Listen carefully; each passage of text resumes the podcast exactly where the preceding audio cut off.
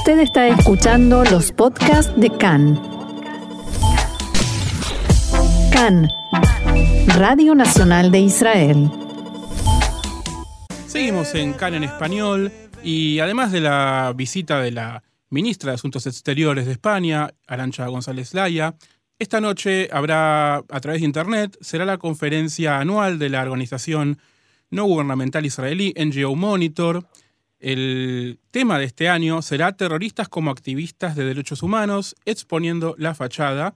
Uno de los disertantes en este evento será el señor Ángel Mas, presidente de la organización española ACOM, Acción y Comunicación sobre Oriente Medio, una de las entidades pro-israelí que más ha trabajado recientemente para hacerle frente al movimiento BDS. Está en comunicación con nosotros, Ángel Mas. Eh, gracias por hablar con nosotros esta tarde.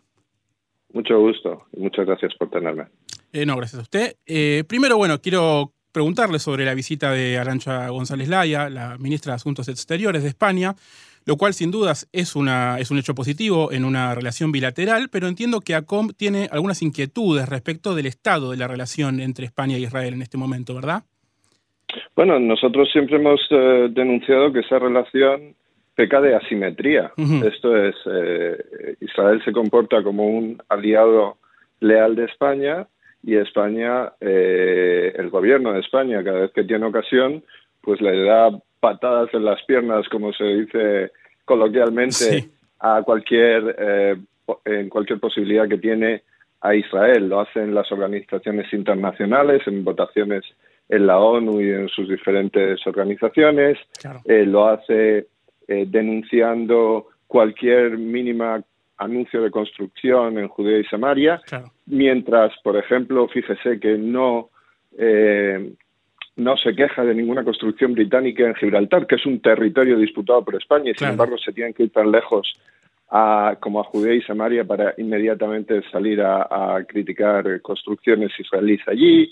Pues eh, eh, el gobierno de España y los diferentes estamentos del Estado español financian al BDS. O sea, financian actividades que según el propio, la propia Unión Europea, por su definición de AERA de antisemitismo, son actividades antisemitas. El gobierno de España tiene como vicepresidente a un señor que fundó su partido con dinero de Irán, él mismo lo acepta, la Policía Nacional lo ha denunciado, y este es el vicepresidente del gobierno de España que desde su eh, programa en, la, en Hispan TV, la programación en español de la radio televisión iraní, pues lanzaba soflamas del más eh, del más clásico estilo antisemita, de control judío mundial, etcétera. Entonces, claro que tenemos un problema con la asimetría de la relación entre España e Israel. Claro, hablamos en este caso de Pablo Iglesias, de titular de Podemos, pero mi pregunta, por ejemplo, aquí es si eh, esta asimetría se da ahora claramente en un gobierno que es de, un tono marcadamente de izquierda, con elementos de, dos partidos distintos, uno más, más tirado hacia, hacia estas políticas eh, contra Israel como es Podemos, pero eh, se ha dado desde, por ejemplo, desde eh, el, regreso de la democracia en los años 80 o es, o es algo que es puntual de los gobiernos de izquierda en España. Mire, hay elementos que han sido generalizados. Yo creo que cualquier gobierno de cualquier color en España, lamentablemente, ha buscado apaciguar algunos grupos eh, con un marcado tono anti-israelí, eh, buscando que en otras cuestiones de política nacional pues eh, no les hicieran tanto daño, ¿no? y han financiado a estas las actividades de estos grupos que eventualmente se unieron al movimiento antisemita BDS en, en, como digo, en ayuntamientos y en gobiernos locales que ha gobernado eh, la derecha y la izquierda. Pero es cierto que la situación que tenemos ahora, donde en el corazón del gobierno de la nación hay un antisemita, con todas las palabras, un antisemita que llama a Israel un Estado criminal, que habla de apartheid israelí, que ha tenido 76 sentencias en contra de mociones que eh, su partido ha promovido en ayuntamientos, en diputaciones provinciales y en eh, gobiernos regionales, en los que llamaba a la exclusión de ciudadanos israelíes, de empresas israelíes y de españoles pro-Israel de la actividad cívica, política, social, económica de esos territorios, pues claro, eh, eh, nos encontramos en una situación que nunca ha sido favorable, pero que en este caso empieza a ser crítica. Claro, en esto radica también el trabajo de ACOM, ¿verdad? De ir eh, a los distintos ayuntamientos, a las distintas cortes de cada una de las regiones de España para tratar de combatir este, estos ataques del BDS y de los movimientos de izquierda afines al BDS que están permanentemente intentando imponer estas leyes y estas restricciones.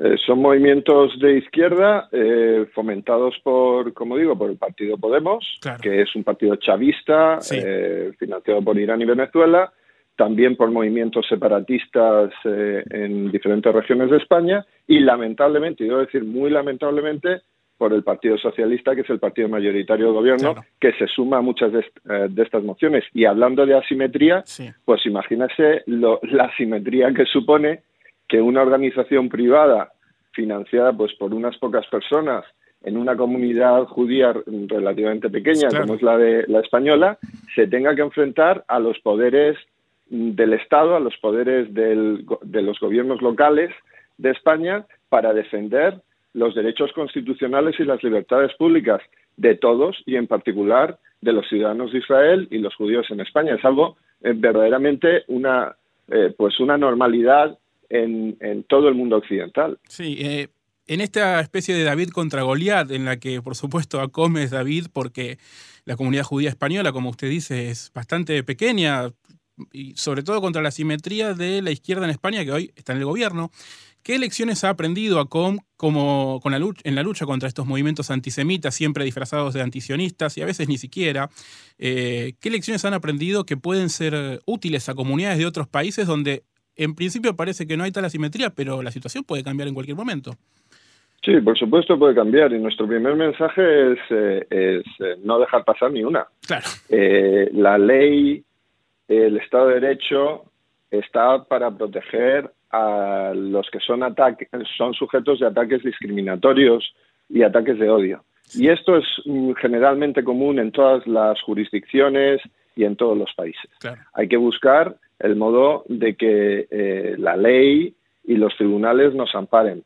Pero hay que ser eh, también muy, tener mucha determinación y, asumir que, uno se está enfrentando con, pues, con poderes que tienen unos medios extraordinarios. Pero desde luego no pasa ni una. Y segundo, eh, saber que la justicia está del lado del lado de, las víctimas de la discriminación y por lo tanto de nuevo en tanto que se pueda confiar en los tribunales y en tanto que se pueda confiar en, la ley y en el Estado de Derecho, pues eh, recurrir a él, buscar su amparo. Eh, la denuncia permanente de estos grupos es muy importante porque ellos utilizan un lenguaje, una narrativa que esconde, que, enmascara sus verdaderos eh, objetivos. Hablan siempre de derechos humanos, siempre tienen la palabra paz por mitad de sus definiciones de por ahí, pero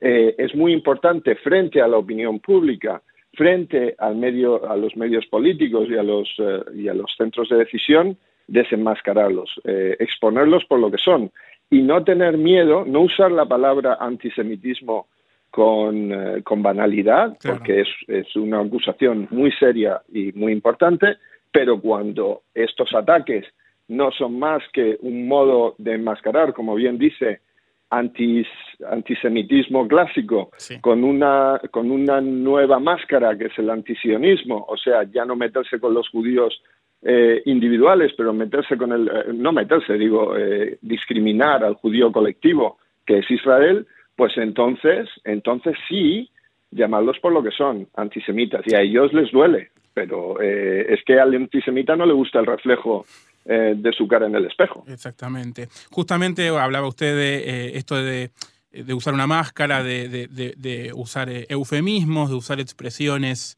que parecen, que, engañan de alguna manera para, ocultar lo que las intenciones reales. Y usted será parte del panel de NGO Monitor que celebrará su conferencia con el tema Terroristas como activistas de derechos humanos, exponiendo la fachada. Eh, ¿Cuál va a ser para el público en español, porque la charla será en inglés, cuál va a ser más o menos su, exposición o si puede adelantarnos brevemente algunas de las cuestiones que, planea exponer? Vamos a ver, aquí hay, un, aquí hay una red internacional que se nutre de estados como es Irán y como es Venezuela y como ha sido Bolivia, eh, que fomentan internacionalmente, eh, lanzan sus tentáculos a nivel global y lo lanzan con sus satélites, que en este caso, pues en España son eh, los grupos próximos al movimiento BDS. Los vínculos entre el movimiento BDS y el terrorismo internacional no es que los denunciemos nosotros, es que los publicitan ellos. O sea, ellos publicitan sus vínculos con el Frente Popular de Liberación de Palestina, que es una organización terrorista de acuerdo a la Unión Europea, de acuerdo al Gobierno de España, de acuerdo a la Guardia Civil Española está en, en, la lista de organizaciones terroristas está publicada. Bueno, pues miembros de esa organización terrorista participan activamente en eh, eventos del movimiento BDS en España. De nuevo, movimiento BDS en España patrocinado fundamentalmente por un partido que está en el gobierno.